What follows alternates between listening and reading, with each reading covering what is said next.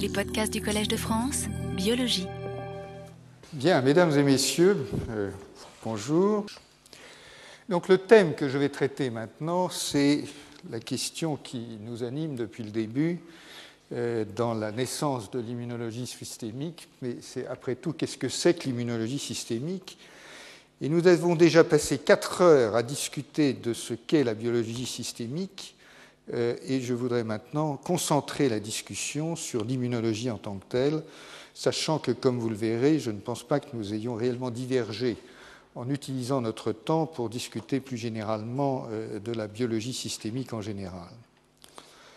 Alors, euh, ce cours sera encore relativement général et c'est vraiment euh, dans les cours suivants que nous rentrerons dans les données expérimentales beaucoup plus, euh, beaucoup plus précises.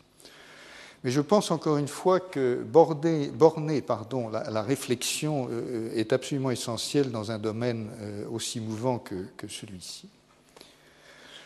Donc, voici le plan.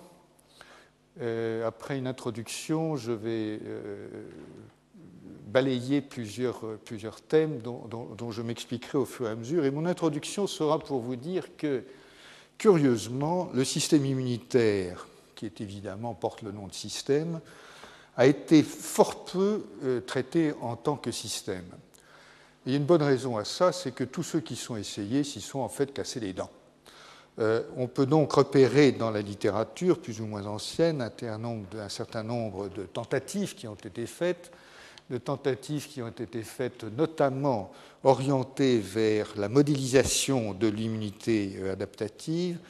Et euh, j'ai sorti euh, ici quelques références que, vous pourriez consulter si vous le, si vous le souhaitez.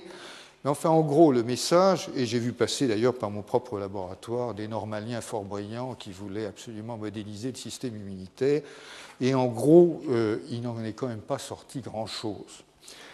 Alors, l'une des théories les plus euh, en vogue à un moment fut la théorie dite du réseau idiotypique. Théorie intellectuellement extrêmement séduisante, puisque euh, l'idée générale est qu'un anticorps correspond à un ou plusieurs anti-anticorps auxquels correspondent des anti-anti-anticorps, etc., etc., de telle sorte que peut s'établir dans l'organisme un réseau de, reconnaissance euh, complexe euh, centré donc autour de ce mécanisme anti-anticorps, anti-anticorps.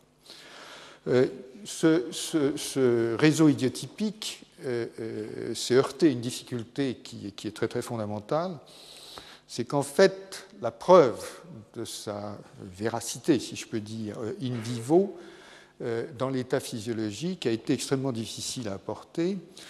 Euh, vous trouvez ici des articles qui sont en fait euh, relativement controversés, je crois, euh, sur une sorte de, réémergente récente de la problématique du, réseau idiotypique.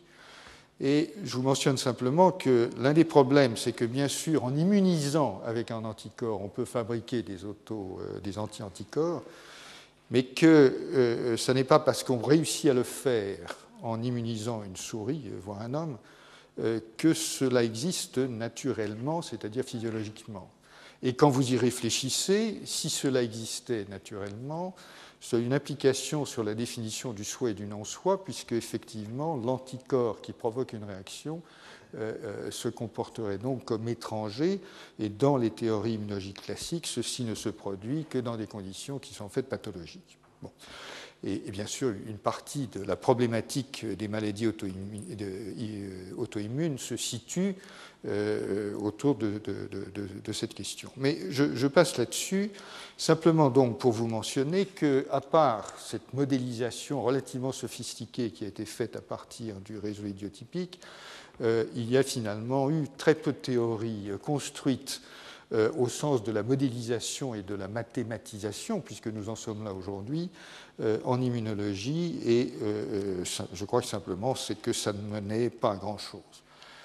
ça, c'est par cette dernière référence, c'est parce que ça m'a beaucoup amusé, c'est juste pour vous montrer que la modélisation est effectivement transversale, puisque l'on trouve des gens qui construisent des robots à partir du système immunitaire et du réseau idiotypique, et que certains d'ailleurs essaient même d'utiliser ces robots euh, pour détecter euh, des anomalies dans les systèmes bancaires en raisonnant le fait qu'une opération euh, anormale peut être détectée par des systèmes qui, comme le système immunitaire adaptatif, génèrent de la diversité aléatoire pour reconnaître finalement le non-soi, c'est-à-dire l'opération bancaire aberrante dans un dispositif donné. Bon, ça c'est pour se faire plaisir, ça ne va pas très loin.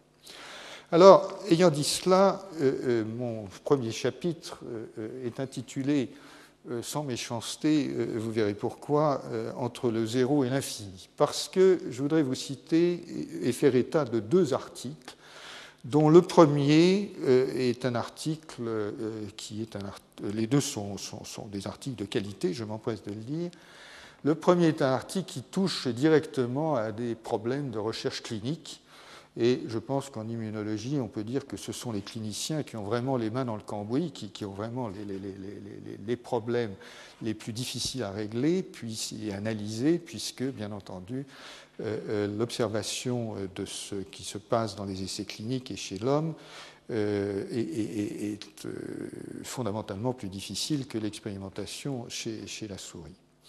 Et donc, le premier de ces articles, c'est un petit peu, si je veux dire, le niveau de base euh, de ce que l'on sait faire aujourd'hui opérationnellement euh, en biologie systémique, sachant donc que l'article que je vous cite a été publié dans une revue qui est quand même réputée il n'y a pas très longtemps, mais 2006, donc ça fait un an, et encore une fois par une équipe de qualité. Et en gros, la question qui est posée par ces auteurs, c'est est-ce que l'on peut trouver des, signatures fonctionnelles qui correspondent à différents types d'infections?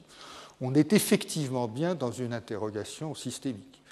Donc, euh, euh, un individu est infecté par un virus, euh, ça peut être la grippe, ça peut être le cytomégalovirus, ça peut être le BV, ça peut être le, virus du VIH, ça peut être l'hépatite B, ça peut être l'hépatite C, ça peut être tout ce que vous voulez. Il y a bien sûr différents profils d'infection, des résolutions d'infection qui sont différentes, et euh, euh, la question est de savoir est-ce qu'à partir des données que l'on dégage en clinique, donc en observation humaine, est-ce qu'à partir de ça, on peut arriver à trouver des, des signatures, entre guillemets, qui permettent de prédire l'évolution de la situation par exemple, est-ce qu'une infection chronique va rester chronique? Est-ce qu'elle va évoluer vers une nouvelle poussée euh, de, développement de l'agent infectieux, etc., etc. Donc, si vous voulez, je, cite cet exemple parce qu'on est bien dans une interrogation euh, réellement systémique, euh, au sens où je crois on, peut l'entendre. Et le terme de signature est un terme que nous allons retrouver maintenant très souvent, puisque beaucoup d'immunologistes commencent à l'utiliser euh, de même que bien sûr tous ceux qui font de la biologie systémique, et, je reviendrai sur ce point. En tout cas, le, premier point sur lequel euh, les auteurs euh, arrivent, c'est une question alors qui est toute bête, c'est qu'il y a un problème de standardisation. En gros, pas moyen, j'exagère un petit peu, mais difficulté en tout cas à intégrer l'ensemble des données qui sont euh, dégagées chez les uns et chez les autres, et Dieu sait encore une fois qu'en immunologie humaine, elles sont difficiles, parce que, faute de standardisation, on n'arrive pas à les comparer. Donc, euh, puisque vous allez voir, les signatures sont en fait des mesures de cytokines. Si les mesures ne sont pas standardisées, ben, vous ne pouvez pas comparer ce qui se fait à Paris, Genève, Washington, je ne sais pas où. Donc, il y, a un problème. Et du coup, vous avez une énorme perte d'informations qui est liée à l'absence de standardisation. La deuxième, euh, euh, le deuxième point sur lequel nos, collègues tombent, c'est le problème, les problèmes de technique les mesures chez l'homme euh, euh, des cellules T, de leur production de cytokines et même de leur type et leur sous-type ne sont pas faciles. Les mesures de spécificité, j'y reviendrai dans le cours suivant, euh, sont extrêmement compliquées et, donc il y, a, beaucoup de problèmes techniques. Il y a un problème qui est même de nature littéralement quantique, que je vous signale au passage, c'est que dans une prise de sang, vous n'avez pas tant de cellules que ça. Et à partir du moment où vous avez une mesure où vous cherchez une dizaine ou une centaine de cellules au maximum dans la prise de sang, vous avez un réel problème de, statistiques à gérer et bien sûr un problème technique euh, de détection d'une cellule sur un million, par exemple, qui a la bonne euh, réactivité, la bonne spécificité. Des problèmes conceptuels, il y en a évidemment à l'appel, si j'ose dire. Euh, si on parle des cellules T, ça veut dire euh, des interrogations sur euh, les cellules T mémoire, sur les différentes classes de cellules T mémoire, les T régulatrices, etc. Nous reviendrons là-dessus plus en détail dans les cours suivants. Mais bien entendu, il y a beaucoup de problèmes conceptuels. Et puis, malgré tout, bien sûr, il y a beaucoup d'avancées conceptuelles et techniques à commencer par exemple par euh, les fax, euh, enfin, la cytométrie de flux avec euh, un très, très grand nombre de, couleurs, des dosages de cytokines qui sont maintenant automatisables et automatisés, etc. Bon. En tout cas, donc, il distingue quatre modes d'infection dans lesquels vous avez une infection avec élimination de l'antigène, exemple la grippe, vous avez une persistance de l'antigène à bas bruit, exemple les infections par le CMV, le BV, euh, l'herpès, euh, etc. Vous avez une persistance de l'antigène à haut bruit, à, haut niveau, et ça, ça se trouve dans des infections euh, progressives, par exemple à VIH. Et vous avez des réexpositions ou des, systèmes qui refusent au niveau viral ce que l'on trouve dans des, réinfections, par exemple. Alors là-dedans, il y a effectivement une nouveauté dont je parlerai la prochaine fois. Ce sont les tétramères euh, qui permettent de doser les cellules T spécifiquement, mais j'en arrive directement à ce que nos auteurs définissent comme des signatures. Et en gros, vous voyez ici les profils, différents profils d'infection. Euh, avec ici une infection qui est résolue, c'est-à-dire qu'à la fin le, virus est éliminé. Ici vous êtes à bas bruit, mais ensuite vous pouvez avoir une réactivation, et ici vous restez à haut niveau, euh, et éventuellement vous pouvez avoir après une, une suppression. Et donc, ce que les auteurs définissent comme une signature, c'est ici le fait qu'il y a une interleukine qui domine, qui est l'interleukine 2, Ici, vous avez une signature multifonctionnelle, entendez par là qu'il y a plusieurs cytokines qui sont exprimées à des niveaux relativement élevés. Ici, vous avez une autre signature, en ce sens que c'est cette fois l'interféron gamma qui est à un niveau relativement élevé. Et dans les autres cas, vous avez une signature dominante de l'interféron gamma et dominante euh, multifonctionnelle. Bon. Bien entendu, vous voyez bien que euh, ceci est important dans la mesure où, par exemple, en transplantation, euh, si l'on veut suivre euh, le fait qu'il y a ou non en transplantation, vous savez que les infections à CMV et à EBV euh, sont des, problèmes significatifs en clinique. C'est important d'avoir des signatures qui permettent de suivre ce qui se passe si jamais le patient va développer ou non une infection à, EBV ou à CMV. même chose si vous faites un suivi de patients qui sont traités pour le VIH, par exemple.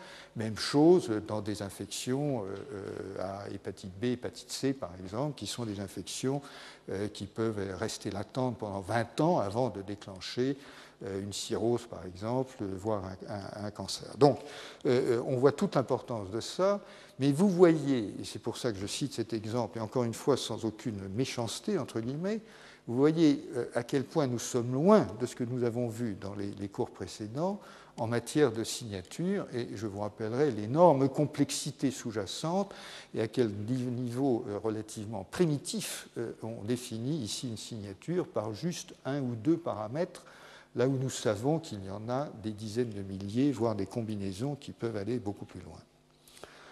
Alors, ça, c'est donc le niveau un peu, peu zéro, si j'ose dire. Et voilà maintenant, euh, puisque j'ai dit zéro est l'infini, euh, voici l'infini.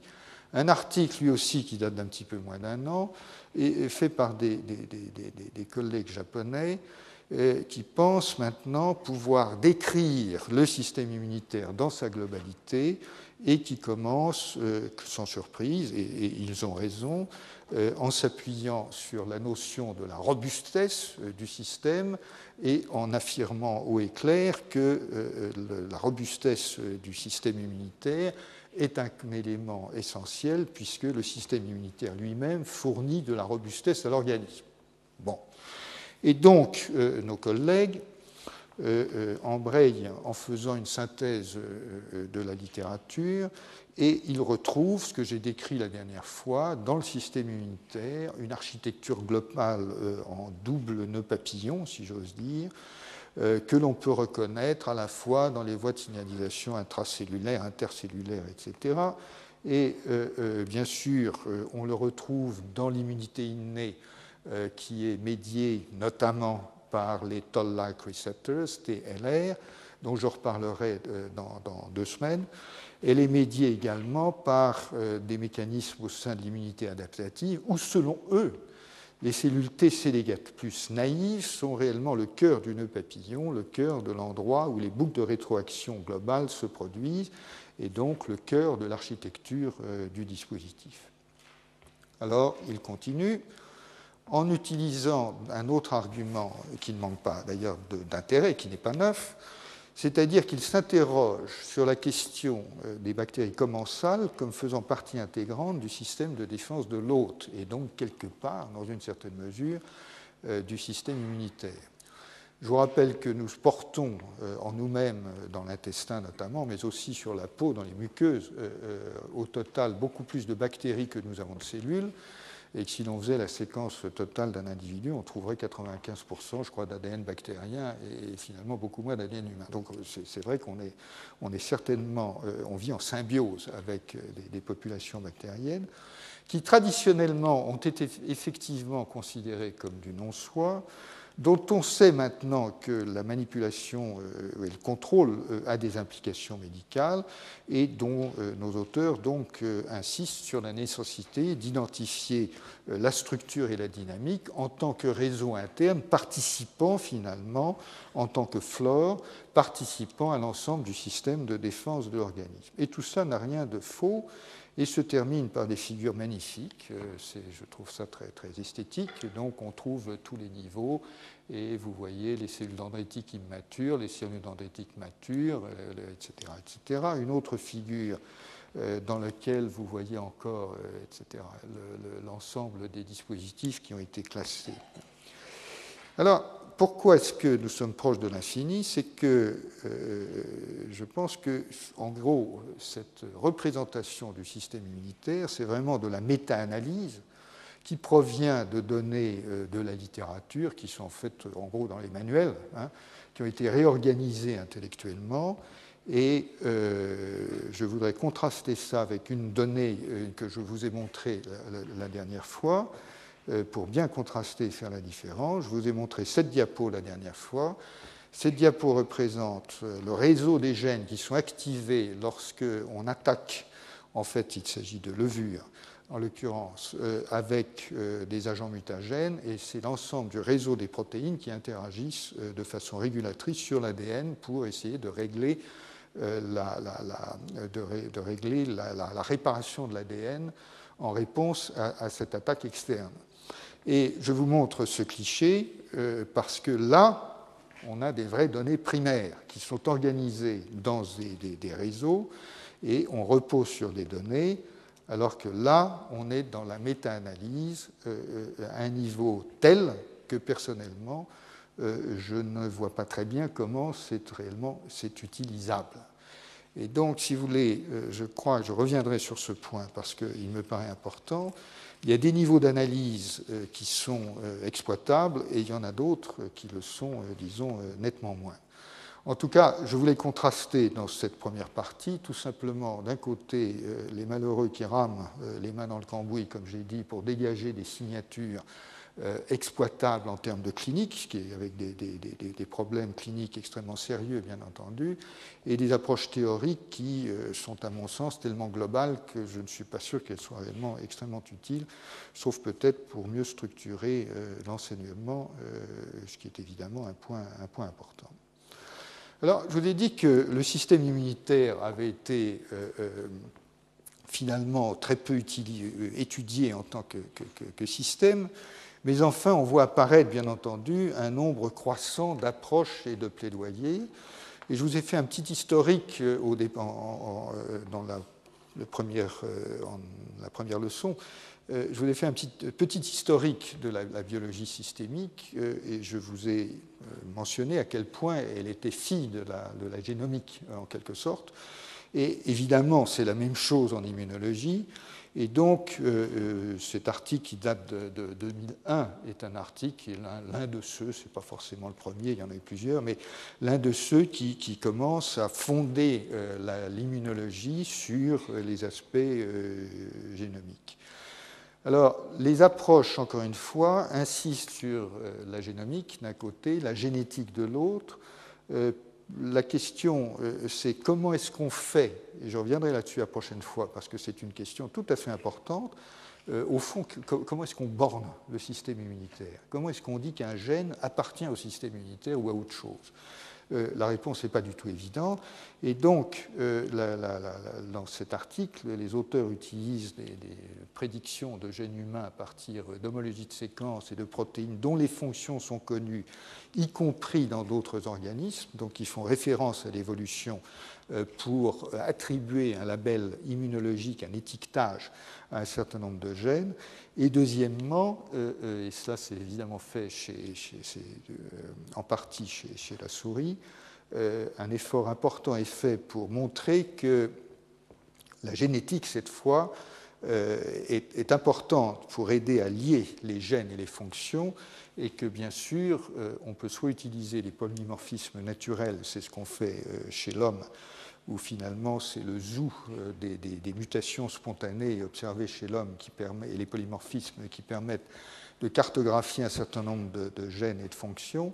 Et chez la souris, ce sont euh, des, euh, par exemple des expériences qui sont faites par recombinaison homologue dans les cellules S, peut-être dont Anna parlera, des insertions rétrovirales faites au hasard ou des mutations au hasard faites avec l'éthylnitroso-urée pour engendrer, euh, encore une fois, des dizaines de milliers de mutants de souris dans lesquels on repère des déficiences immunologiques qui permettent de faire des, corrélations avec euh, ce qu'on retrouve dans les génomes.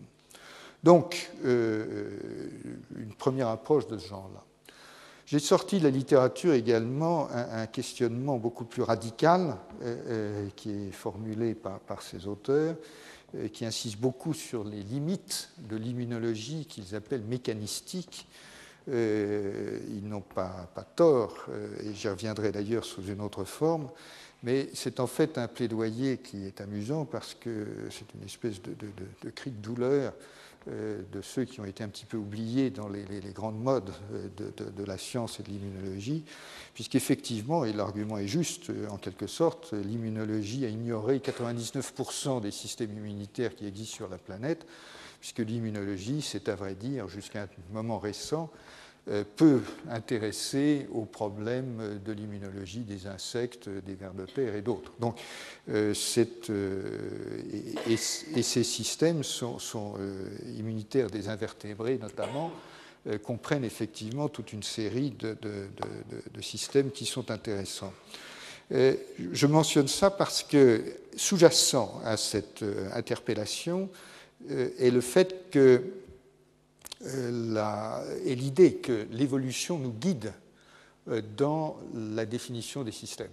Et c'est un concept que je vous ai exposé d'ailleurs la fois dernière, euh, qui a ses aspects, ses, son pendant théorique, hein, dans l'idée que les systèmes modulaires croissent et croissent au cours de l'évolution, et donc l'évolution est importante, et donc nous avons une espèce de rappel dans ce, dans ce questionnement-ci.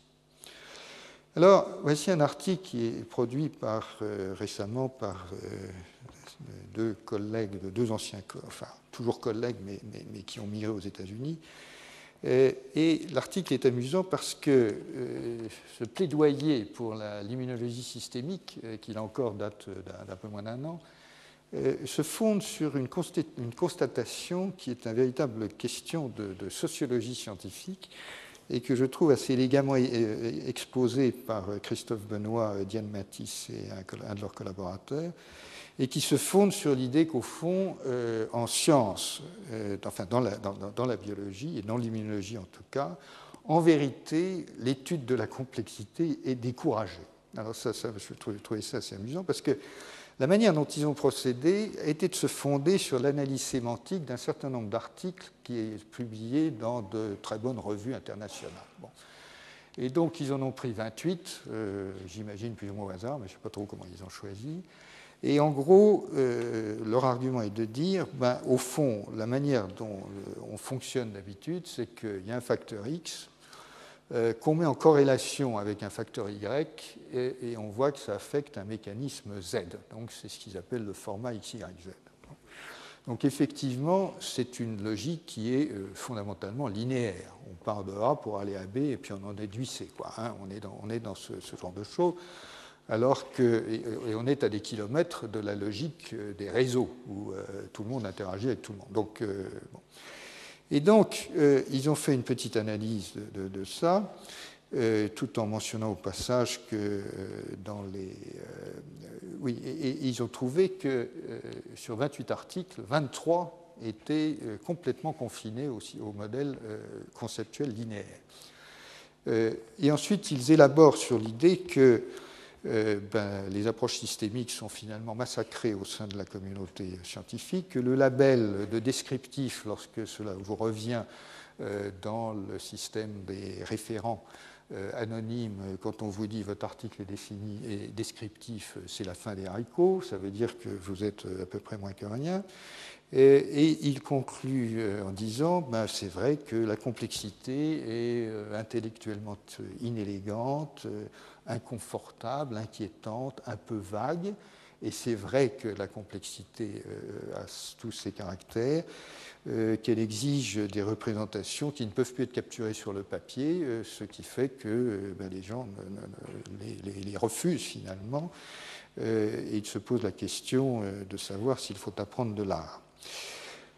et ils finissent par terminer sur une conclusion qui est franchement sociologique, c'est-à-dire qu'en fait, les recherches sur la complexité exigent des modèles d'évaluation particuliers au sein de la communauté scientifique. Je vous cite également un, autre euh, article qui montre, euh, qui est aussi une forme de plaidoyer en faveur de, l'immunologie systémique. Euh, et je, le cite parce que je, le réutiliserai d'ailleurs un peu plus tard. Mais une idée qui est assez curieuse, c'est qu'en fait, il y a un parallèle à faire entre la génomique et les épitopes. Les épitopes, ce sont les, motifs qui sont reconnus soit par les cellules B, soit par les cellules T. Euh, et euh, le, parallèle entre la, génomique et l'épitopique est quelque chose que, nous pourrons discuter la, fois prochaine. Voilà. Donc, euh, je voudrais maintenant refaire la synthèse de ce que, de beaucoup de choses que j'ai dites à propos de la biologie systémique euh, et en, les appliquant à l'immunologie. Et donc tout ça est encore une fois assez général, et mais je cherche vraiment à borner les concepts et à, montrer les, limites euh, de certains de ces exercices. Et euh, je conclurai rapidement en vous montrant qu'il y a finalement pas mal d'étages différents d'entrée dans, la biologie systémique. Donc ce que j'ai choisi de faire, c'est de reprendre cet article que j'ai trouvé vraiment très, très, enfin bien pensé, euh, de Hartwell, Upfield, euh, Leibler et Murray. C'est un vieil article, enfin vieux, il a, il a 7 ans, 8 euh, ans. Mais j'ai repris cet article que je vous ai déjà montré, et chaque fois, je repose la question, bon, ben, en quoi ça s'applique à l'immunologie Et où, sont les limites? Donc cet article, qui est vraiment assez fondateur en matière de définition de, la biologie systémique, commence par dire que la notion de fonction de but différencie la biologie des autres sciences naturelles. Et donc, si l'on transpose à l'immunologie, ça nous amène à dire, bon, ben, quelle est la fonction du système immunitaire? Je vous rappelle qu'il y a eu plusieurs théories. Bien sûr, il est censé, il lutte contre les agents infectieux, mais enfin, euh, il y a des théories qui disent qu'il sert aussi, enfin, il sert aussi à la voirie et, puis également à contrôler un certain nombre de désordres internes. C'est-à-dire que euh, les, inputs, euh, tels qu'on les appelle, et la, robustesse est à mesurer vis-à-vis des perturbations externes comme internes, ce qui est, une, certaine différence. Les limites.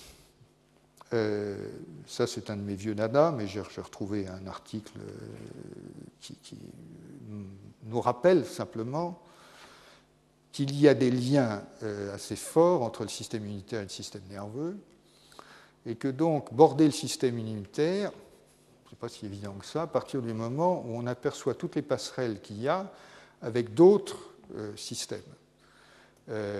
Euh, et bien entendu, ces passerelles, euh, la définition est spéculative et plutôt intellectuelle. c'est nous qui la faisons. Elle ne vient pas, elle, vient pas d'ailleurs. Donc ça, c'est un article parmi 50 ou 100 ou 1000 sur le fait qu'il y a des connexions directes.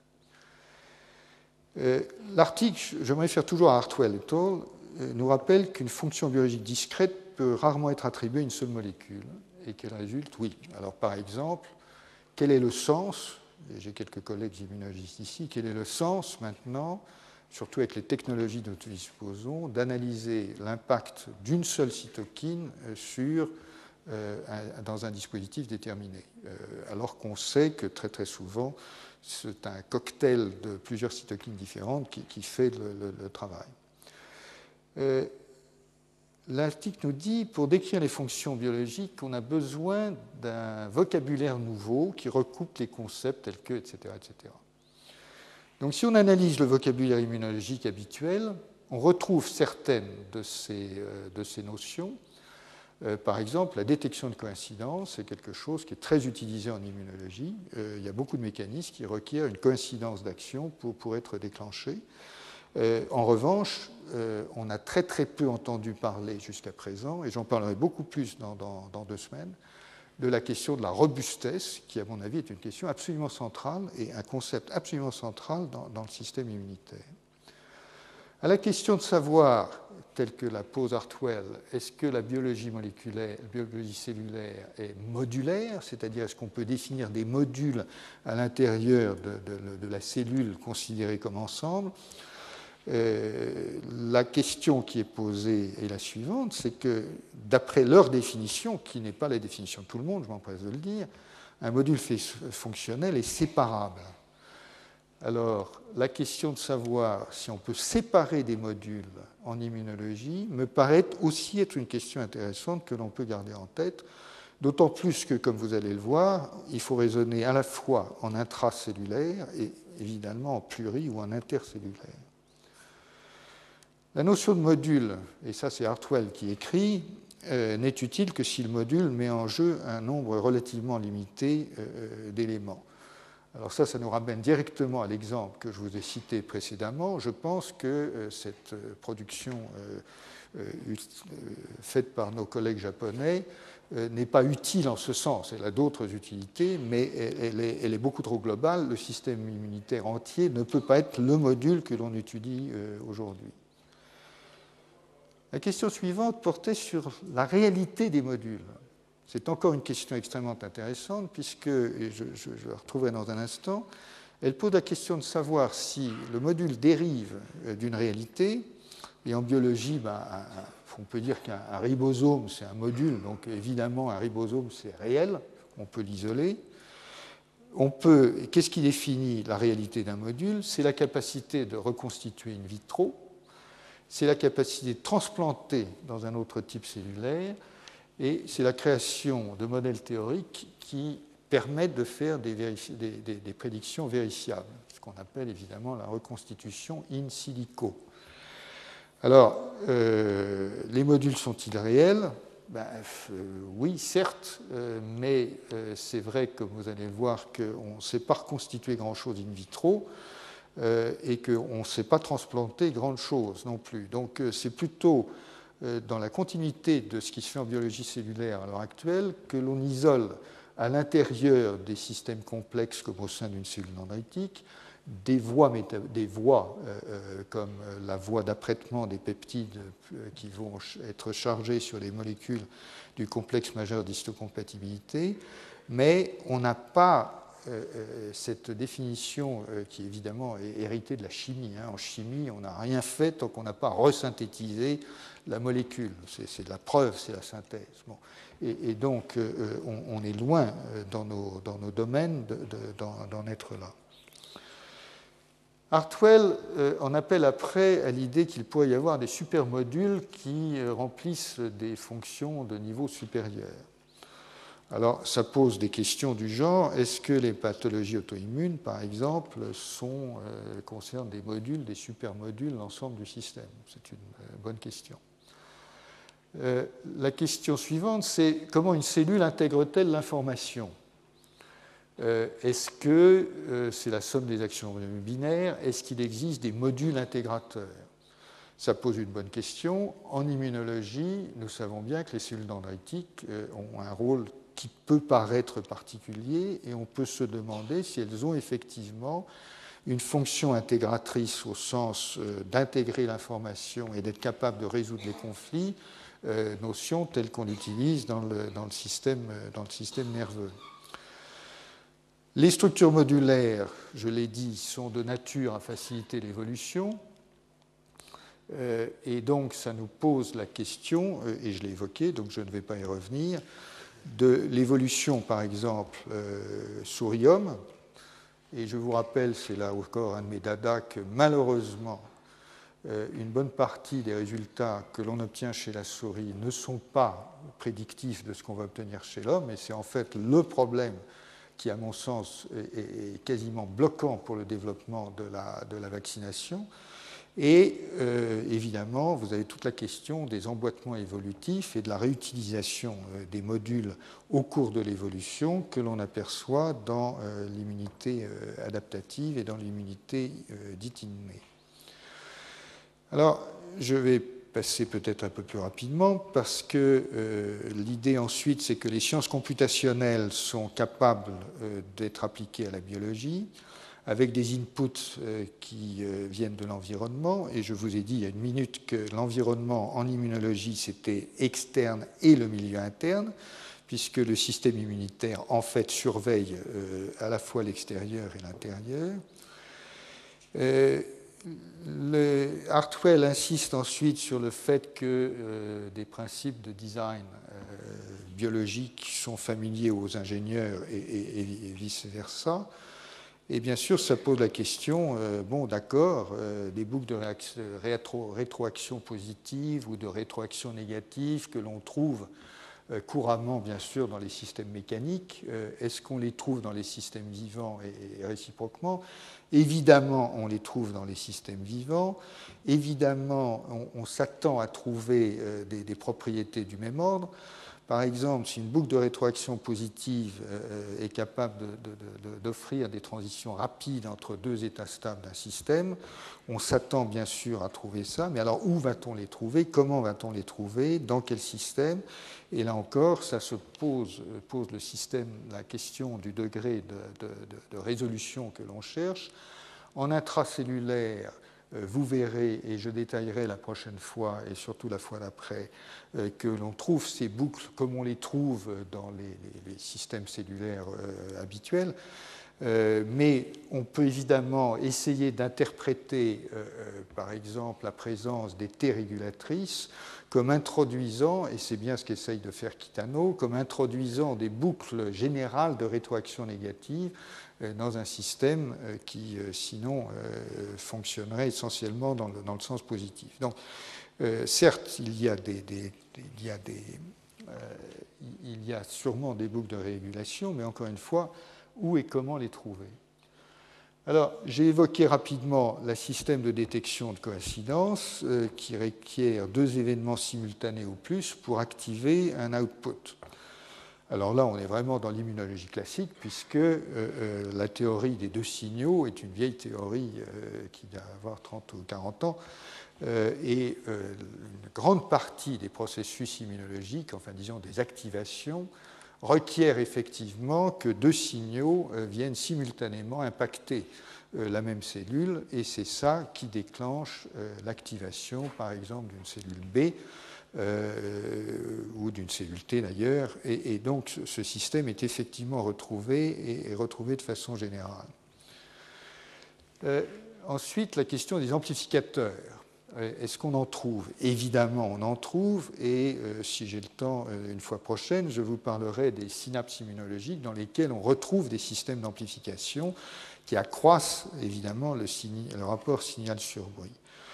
La question des circuits parallèles, c'est la question de la redondance, et ça, on la retrouve et elle est abondamment documentée notamment par, chez la souris par l'existence de souris knockout, où après trois ans de travail, un malheureux étudiant au postdoc découvre qu'il n'y a pas de phénotype visible, ce qui à l'évidence euh, indique qu'il y a un circuit redondant qui compense le premier, euh, de façon malheureusement euh, inattendue pour l'étudiant ou le postdoc. Mais enfin, la redondance est effectivement là. Et puis donc d'autres aspects sur les contraintes de l'évolution, sur le fait que euh, les, intermédiaires mal ordonnés euh, qui sont raffinés pour produire des solutions uniques, euh, je vous en avais parlé. C'est un point qui me paraît très important mais très difficile à cerner, mais on le retrouve effectivement dans les synapses immunologiques, par exemple. Il y a des intermédiaires qui effectivement évoluent dans le temps. Ils commencent par être forcément d'ailleurs mal ordonnés puisque ça vient du désordre. Et puis finalement, il se passe quelque chose, il y a des checkpoints, comme on dit, des points de, vérification, et ensuite le système s'ordonne pour donner un, signal avec une solution qui est souvent unique. Et puis, euh, cette remarque générale que je crois il est vraiment bon de garder en mémoire, c'est que si on croit au bricolage de l'évolution, euh, et à l'évolution tout court, il est évident que certains des modules qui, ont été hérités euh, par les organismes actuels n'ont aucune raison d'être optimaux. Euh, puisqu'ils viennent euh, d'ailleurs, ils ont été réutilisés éventuellement à d'autres buts, et tout ça dans des compromis euh, tels qu'il n'y a absolument aucune raison qu'ils soient optimisés un par un. en revanche, bien entendu, on peut croire à une certaine optimisation de l'ensemble, mais de l'ensemble interactif, et notamment vis-à-vis de la robustesse, comme je vous l'ai dit en démarrant. Et puis, euh, la robustesse, euh, une fois encore, et puis euh, nos auteurs concluent sur le fait qu'il ben, faut améliorer les processus et les méthodes de perturbation et d'analyse, notamment des processus dynamiques dans les cellules, dans les organismes.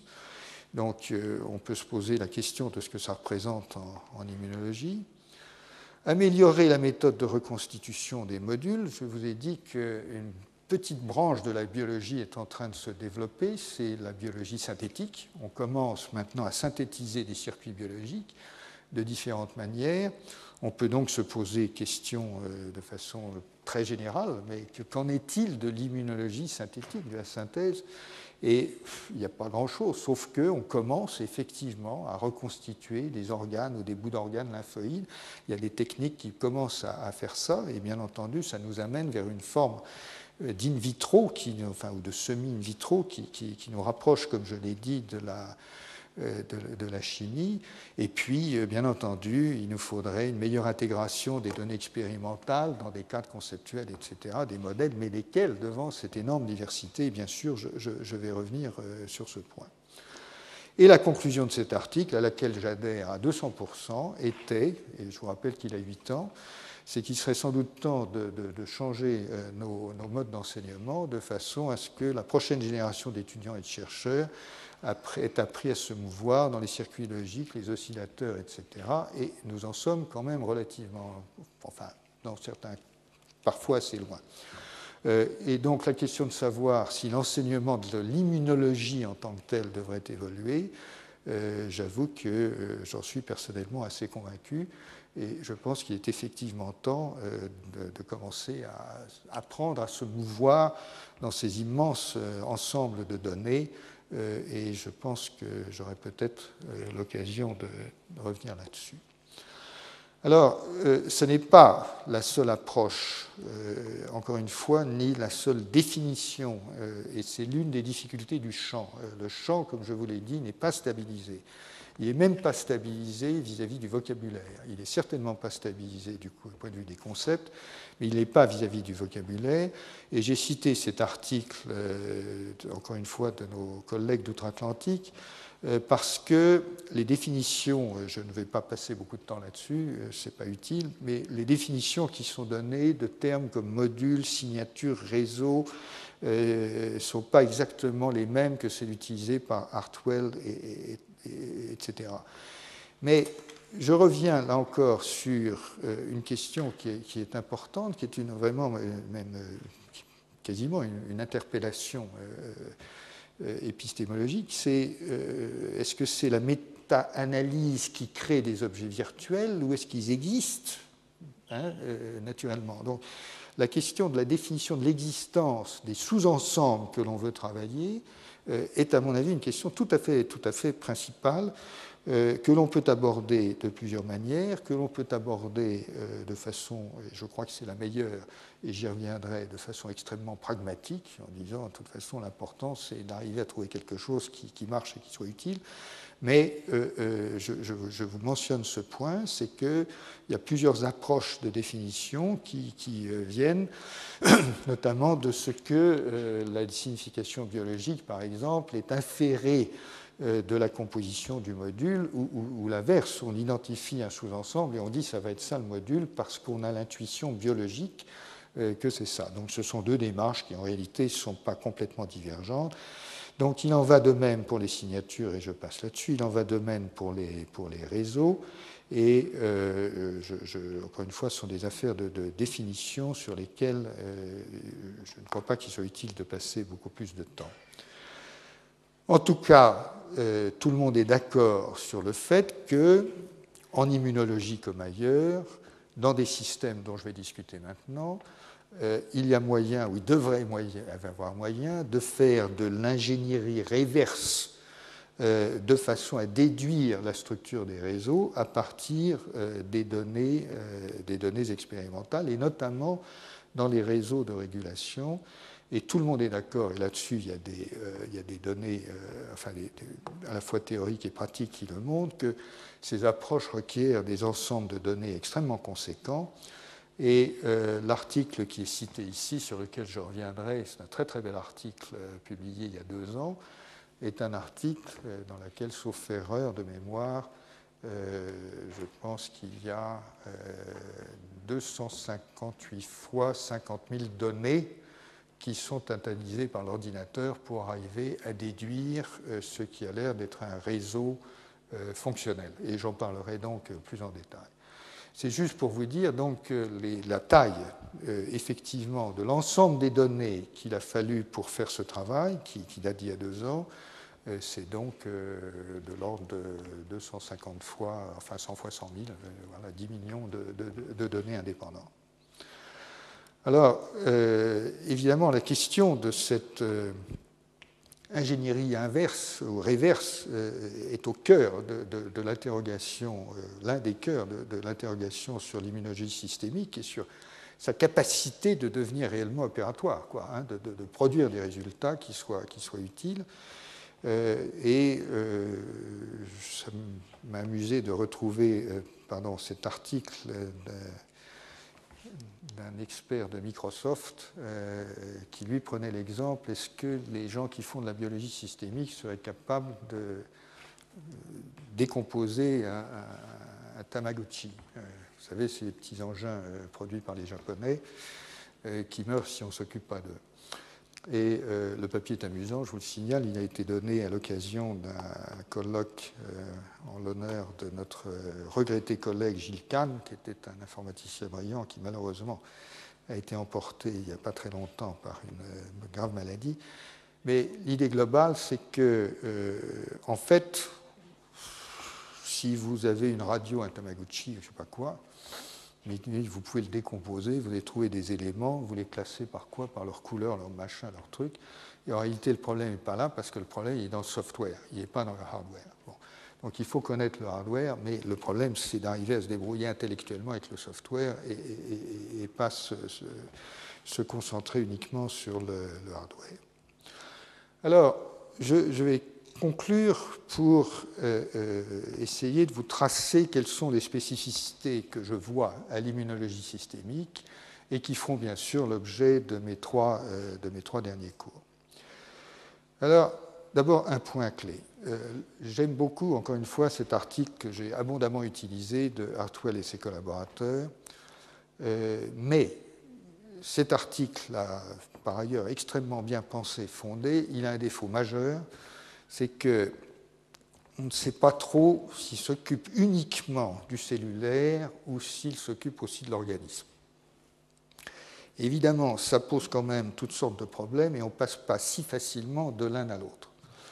Donc en gros, tout ce qu'il questionne au niveau de la cellule en tant qu'ensemble identifié euh, me paraît bien fondé. Et dès qu'il euh, y a des interrogations qui sont dans le texte, hein, qui, qui, touchent à l'organisme, j'ai beaucoup plus de réserves sur ce qui est écrit. Et justement, c'est notre problème à nous, parce que l'immunologie sans ensemble de cellules, ça ne veut pas dire grand-chose. Aujourd'hui, comme je vous l'ai dit, la plus grande part de la biologie systémique et des résultats qui sont publiés en matière de biologie systémique sont dirigés vers l'étude soit d'une cellule, soit d'un ensemble relativement peu hétérogène de cellules. Alors je vous ai donné des exemples de cancer de la prostate, de tumeurs, de machin, etc. Euh, mais très très clairement, il y a relativement peu de choses euh, qui essaient d'aller vers euh, quelque chose de plus, de plus qui touche l'organisme et même l'organe. Alors bien entendu, cette biologie systémique intracellulaire, entre questions, euh, j'évite le terme de biologie cellulaire parce que justement l'immunologie cellulaire, elle, elle s'occupe d'interactions entre cellules. Donc on est dans une confusion sémantique, donc j'utilise intracellulaire. En tout cas, évidemment, il y a un pendant, c'est l'immunologie intracellulaire systémique. C'est-à-dire qu'avec exactement les mêmes outils, vous prenez des cellules dendritiques, des cellules T, ce que vous voulez, et vous allez bien entendu obtenir des résultats qui, sont, euh, qui utilisent les, mêmes instruments, les mêmes concepts que ceux dont nous avons discuté pendant quatre heures. Euh, et donc, c'est pour ça que nous n'avons pas perdu notre temps en parlant de biologie systémique, c'est que ça s'applique à une grosse tranche de l'immunologie systémique et je vous ferai la revue d'un certain nombre de résultats obtenus avec euh, des cellules, euh, euh, du, système immunitaire. Et bien entendu, cela n'épuise pas la problématique et de loin, puisqu'encore une fois, l'immunologie, ce n'est pas uniquement ça, et de loin. Et ce n'est pas uniquement ça pour plusieurs raisons. D'abord parce que, évidemment, il s'agit d'un système qui est pluricellulaire, mais c'est en plus un système pluricellulaire qui a ces caractéristiques qui sont relativement uniques dans l'organisme.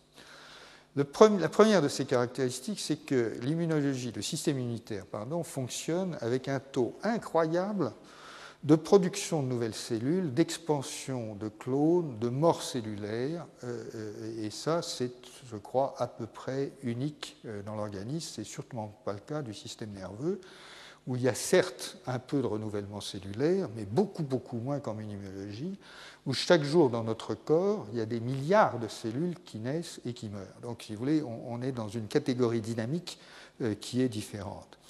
Et puis l'autre problème du système immunitaire, c'est qu'il a ce que j'appelle une architecture qui est en partie liquide, puisque ça circule.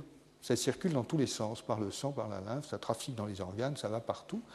Et euh, évidemment, ça, vous n'avez pas non plus, euh, grosso modo, dans les autres, d'autres systèmes, sauf le système hématopoïétique dont on va entendre parler, mais sûrement pas dans le système nerveux, par exemple, qui est relativement euh, stabilisé au, plan de la topologie. Donc, les questions dynamiques dans le système immunitaire sont complètement capitales et, dans une certaine mesure, particulières ou singulières. Alors partant de ça, si vous voulez, euh, il y a encore une autre particularité, c'est que euh, finalement, l'immunologie telle que nous la connaissons euh, chez les vertébrés, et notamment chez la souris et chez l'homme, est véritablement caractérisée par une invention évolutive incroyable, c'est celle de gènes et de protéines composites. Les gènes composites, ce sont les gènes qui codent pour les, récepteurs des cellules T et les anticorps, en gros. Les protéines composites, ce sont les, complexes, euh, molécules du complexe majeur d'histocompatibilité, donc CMH, avec leurs peptides associés. Ce sont des peptides, des, protéines composites. C'est un pendant, si vous voulez, euh, euh, des gènes composites. Donc une invention incroyable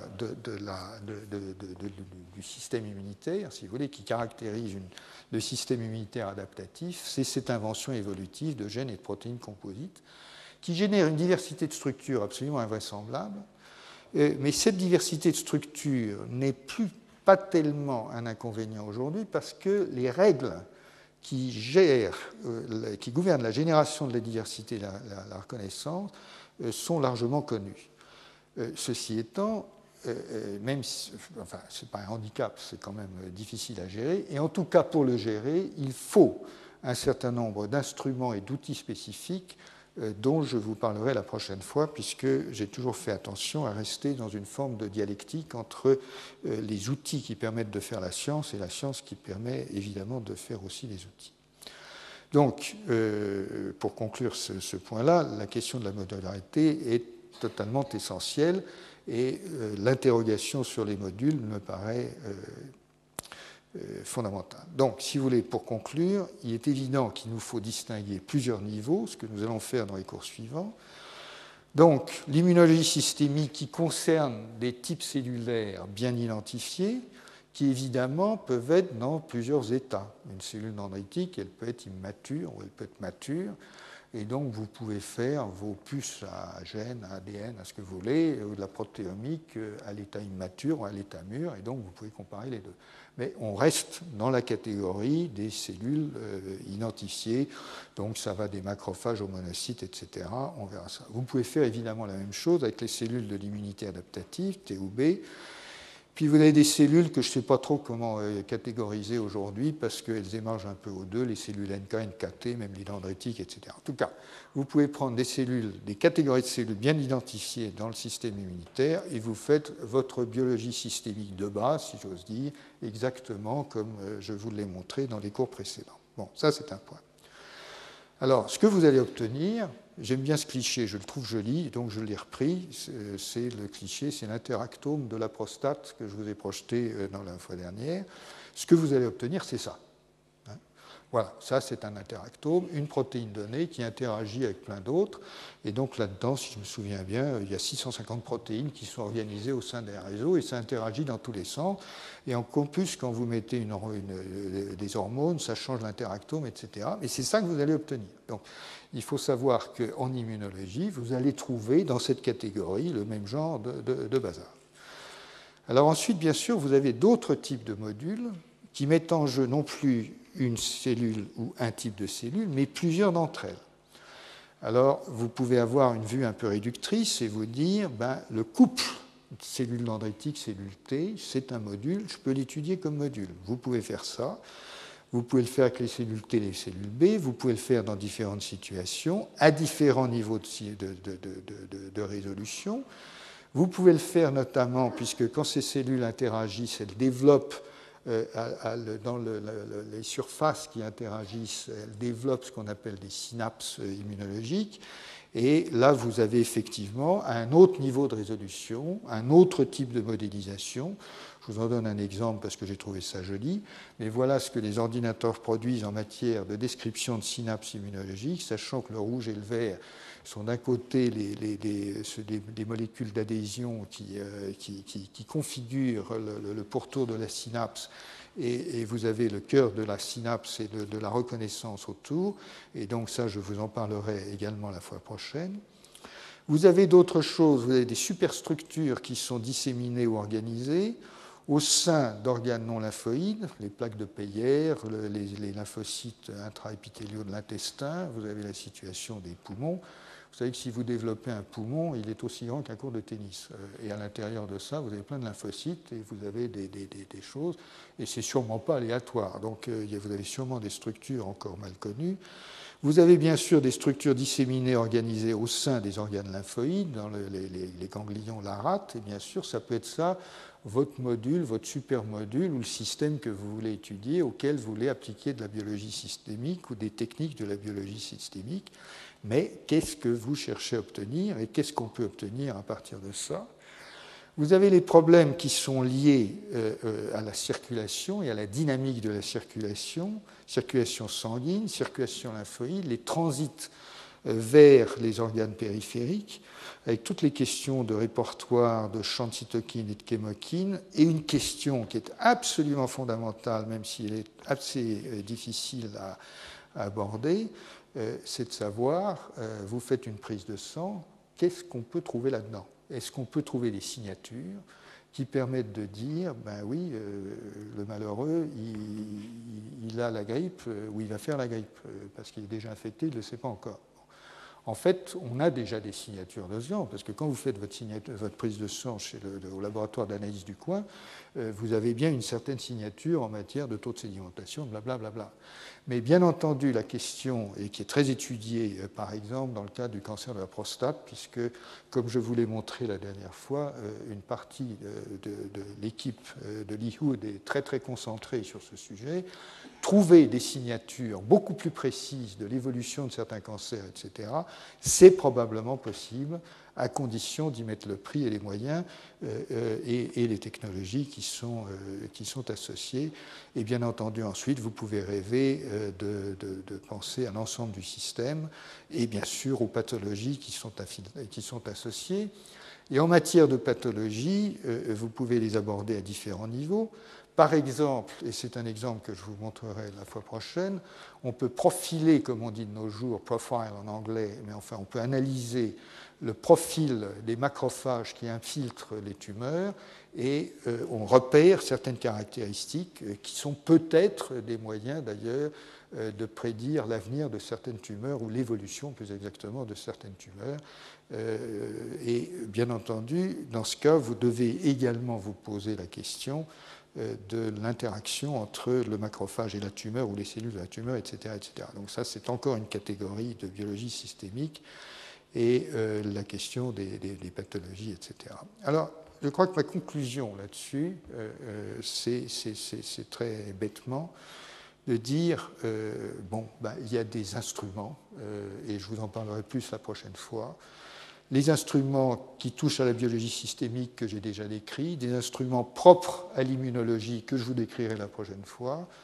Avec ça, qu'est-ce qu'on fait, qu'est-ce qu'on peut faire et dans quelle bande conceptuelle pour faire des choses qui soient effectivement scientifiquement rigoureuses. Et ma conclusion sera que euh, cela dépend strictement de la définition euh, du module que l'on veut réellement attaquer et auquel on veut donner sens, et ce n'est pas un acte euh, qui est donné, euh, c'est quelque chose qui, requiert une démarche et qui est peut-être finalement la plus difficile de toutes les démarches euh, dans ce domaine extrêmement complexe. Voilà, j'en ai terminé. Je vous remercie beaucoup de votre, de votre attention.